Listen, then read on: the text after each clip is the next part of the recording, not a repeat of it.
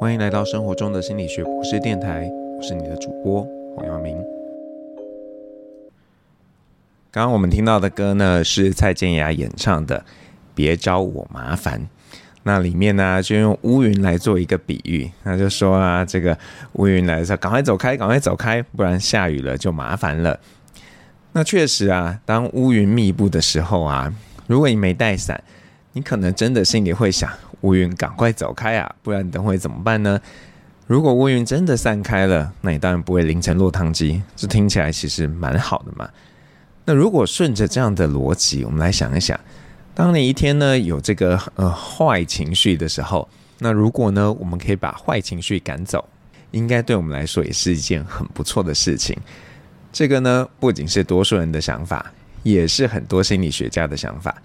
那早期研究这个呃正向情绪的这个先驱呢，马丁塞里格曼教授，他呢对于幸福感的定义啊，就提到了哦，这个啊就是要有正面的情绪，要投入这个你生活中的活动，要有好的人际关系，要过着有意义的生命，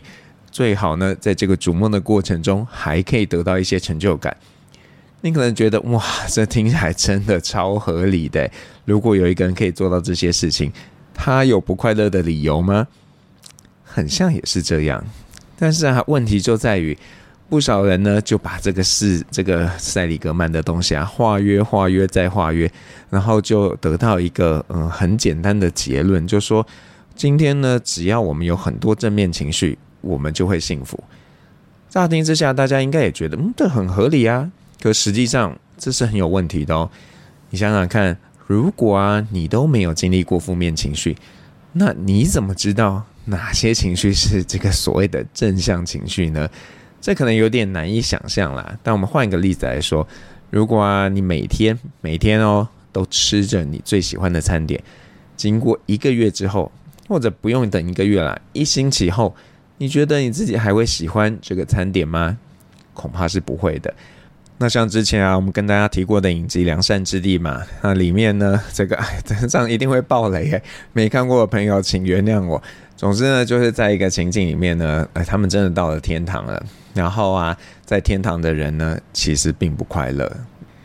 因为啊，他们呃整天都可以做自己想做的事情，而且都会如愿。但是这样的日子呢，过个一两天还可以，如果一整个月、一整年都是这样。还真的是会让人觉得有点无聊的。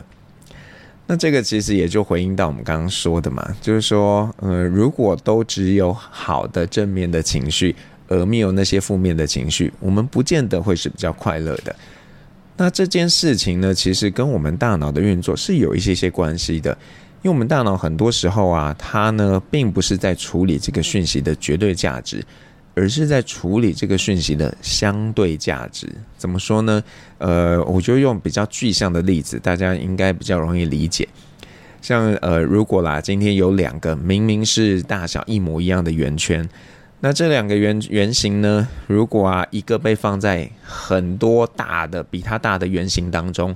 然后啊另外一个呢是呃旁边围了很多小比它还要小的圆形。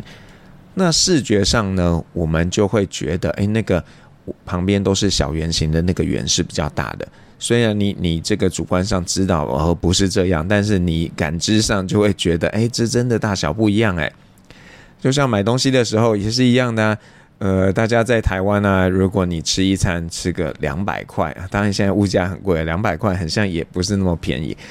可是啊，呃，不少人在欧洲旅游的时候。他呢可能会觉得外食太贵了，那他们会吃什么？他们会吃麦当劳。虽然呢，这个麦当劳吃下来可能是台湾的两倍或甚至三倍的价格，但是因为其他的东西更贵，所以你还会去吃，而且觉得哇，吃麦当劳真是太划算了。那这也是一个例子嘛，就是说我们大脑在处理讯息的时候，它真的都是用相对的方式来做处理的。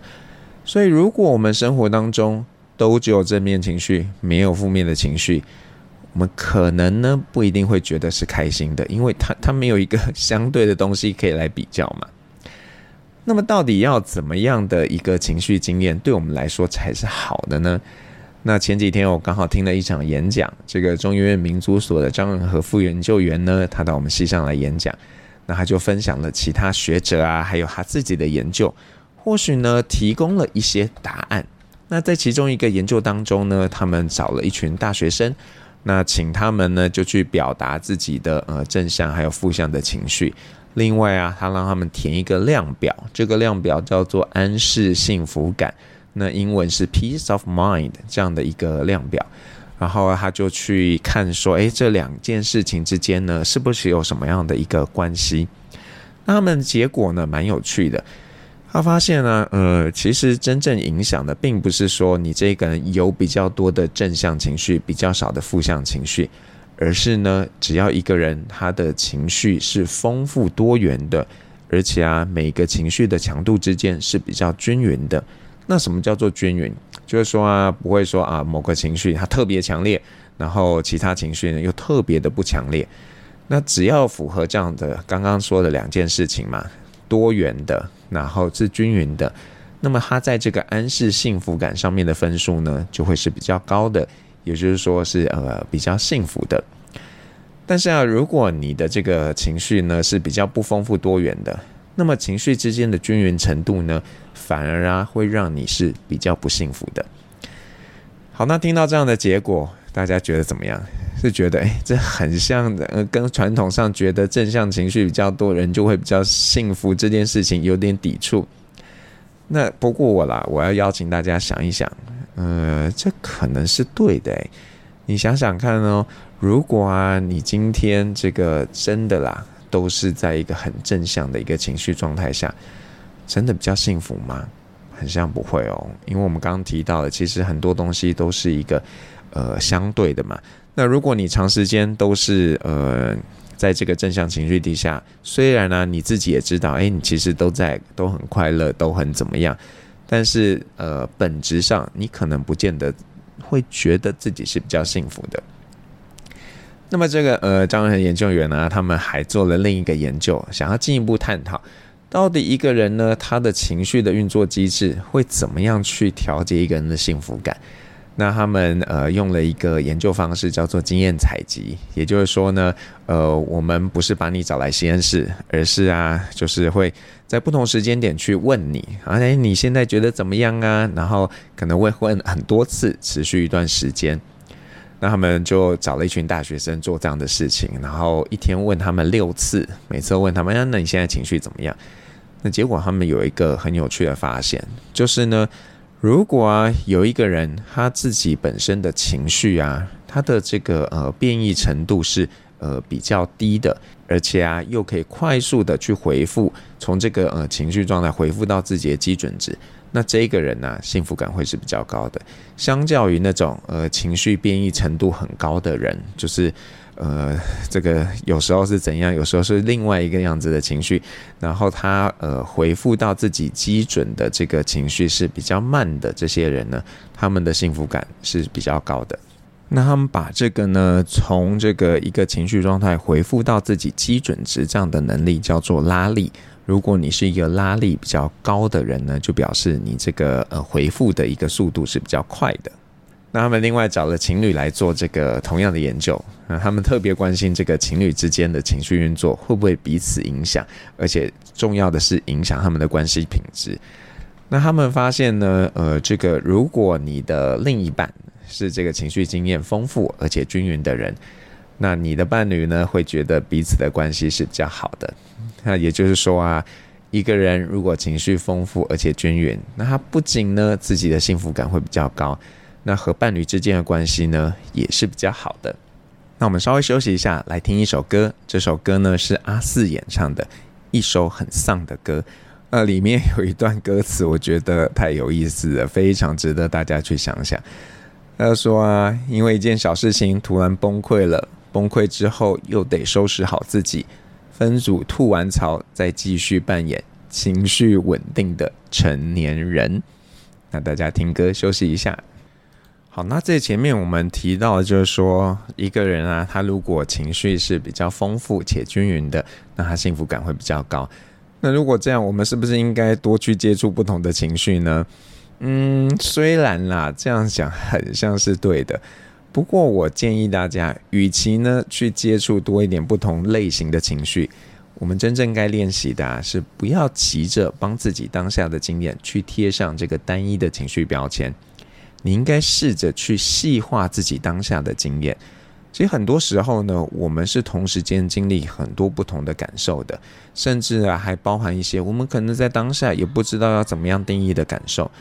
那可是因为不知道，可能是一个呃，这个生活上适应的一个策略吧，我们就会急着呢把那个状态加一个名字，然后就说哦，我现在很生气，我现在很难过，所以我要采取什么样的策略。那如果你习惯性是用这样的方式的话，你其实就不大有机会去累积到很多元的情绪体验，除非啦，你真的是很刻意的去经历不同的事情。但是呢，如果你说你自己没有很这个丰富的情绪语料库，然后你只是去体验很多不同的事情，我想啊，那个结局其实差不多的，你还是会贴上很少数的标签。也就是说，即便你尝试去体验不同的事物。你的这个情绪经验还是不丰富的，那这个就有点像丽莎·费德曼·巴瑞特教授他在强调的一个呃一个专有名词吧，叫做情绪颗粒度 （emotional granularity）。那他这个巴瑞特教授说啊，一个人呢，如果他的情绪颗粒度是比较细致的，那他情绪的运作呢会是比较理想的，因为呢，他觉得这些人呢会把经验做比较细致的划分。那不会呢，随便随随便便啊就标记一件事啊，这个事是让人愤怒的，而是呢可能会倾向去用一些比较复合型的情绪标签来去标记一个事件。那当你如果在这个呃，像我们刚刚说的，你很仔细的去处理经验的这个过程中，你呀、其实在做某一种的这个情绪调节。因为你会看到这个经验的不同面向，而不会觉得说这个事件啊只带给你一个单一面向的感受。比方说啦，如果你今天被老板开除了，虽然当下呢肯定是不舒服的，但是如果你仔细盘点这样的经验，你可能会发现，嗯，自己被开除这件事其实早就有迹可循了。那今天啊这件事真的发生了，其实反而让你更有那个动力要去找新工作。而且啊，你还不一定可以在这当中啊找出一些其他的情绪，包含一些正向的情绪元素。那到底该怎么办呢？这个追求多的情绪经验，很像也不一定是真的要做的一个方式嘛。只要能够去细化自己的经验，很像就好了。那最后我还想带大家从另一个角度来想这件事。虽然呢，我不否认情绪啊在我们生活中扮演重要的角色。但是我们真的有必要把情绪这个东西刻意的拉出来谈吗？也就是说，情绪它可能只是心智运作的特征之一，我们没有必要特别的这个呃，把这件事情独立的拉出来，来想想说它怎么样影响我们的行为。那我们可能长久以来都受到这个所谓理性与感性区分的影响，可实际上这样的分类不见得是合理的。理性也好，感性也好，它可能都是我们心智运作的这个基本元素。那如果你今天换作是这样的角度来思考，那或许要不要真的要去接触多元的情绪，让自己情绪经验丰富，它其实就变成一个假议题嘞。那现在啊，有一些人啊，他们在谈论这个情绪调节的时候呢，他们提到了一个呃蛮不一样的做法，就叫做 acceptance，就是接受。那就说，你经历一个情绪的时候，特别啦，是指负向情绪的时候，如果呢，你是接受这样的一个状态，而不会那个去批评说啊，我真的好糟糕哦，我真的运气好差哦，我真的那个人真的让我太生气了。你不是用这些方式来去标记它，而是去体验当下。你可能觉得，嗯，我现在很像比较缺乏能量。我现在很像有点想要哭，那你就去沉浸在当下的一个体验当中，你呢，其实反而不会受到太多的影响。虽然你可能会哭，但是这个哭跟你很难过的哭是不一样的一个概念。那这样的做法，你也可以说，哎，这好像很有禅意耶。其实正是如此。那情绪研究大师呢，Richard Davidson。他在好多年前哦，就开始在针对这些喇嘛们做研究，因为他想知道为什么你们的情绪呢，看起来就是这么稳定。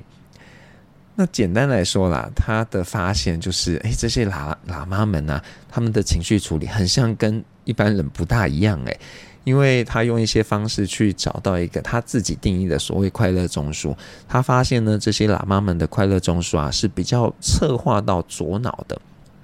好，那当然，现在我们不尽然会觉得说这个策划到左脑就表示这个人处理比较多的呃正向情绪啦。但是当时有一些学者是这样认为的。那不过呢，顺应着这些呃针对喇嘛们做的研究，那他梳理出一个嗯，他认为是可能的一个结论，就是冥想这件事情可能是重要的。那他后来也确实做了一些 meditation 的研究，发现呢，呃，如果人们经过一些这个冥想的训练，确实会让自己的情绪状态是比较稳定的。那冥想这件事情在干嘛？冥想当中一个很重要的元素就是去体验当下，不去批评当下。就像我们刚刚前面提到的，诶，所以是不是串起来了呢？那当然啦，大家也不用说 啊，这样子我们是不是都要去念一点佛学，都要去打坐呢？可能也不见得是要这样啦。但是我想一件事情是大家可以做的，就是呢，可以试着练习，让自己啊，可以比较快的从一个有情绪的状态回复到那个基准值。也就是我们前面提到的，诶，你让你自己有一个比较高的拉力，那或许呢，你的这个情绪处理就会是嗯比较好的，然后你自己也会觉得是比较幸福的。当然，刚刚提到就是去接受那个当下的状态也是很重要的。那接着呢，又要送给大家一首歌，这首歌是呃一首有点年纪的歌，是辛晓琪演唱的。承认，那里面虽然讲的是男女之间的感情啦，不过我想它里面的很多歌词都让人蛮有感觉。就是如果你在跟一个人交往，当两个人没有办法继续走下去的时候，若你选择放下，虽然你会有一些难过，可是呢，这个嗯，一段时间之后，你可能就好了。像他说，呃，两三年后我就会忘记了。所以，嗯，就送给大家去想一想，在面对这些情绪的时候，是不是不要太过于纠结，而是用一个比较从容自在的态度，或许对你来说会是更好的哦。生活中的心理学博士电台，我们下次再见。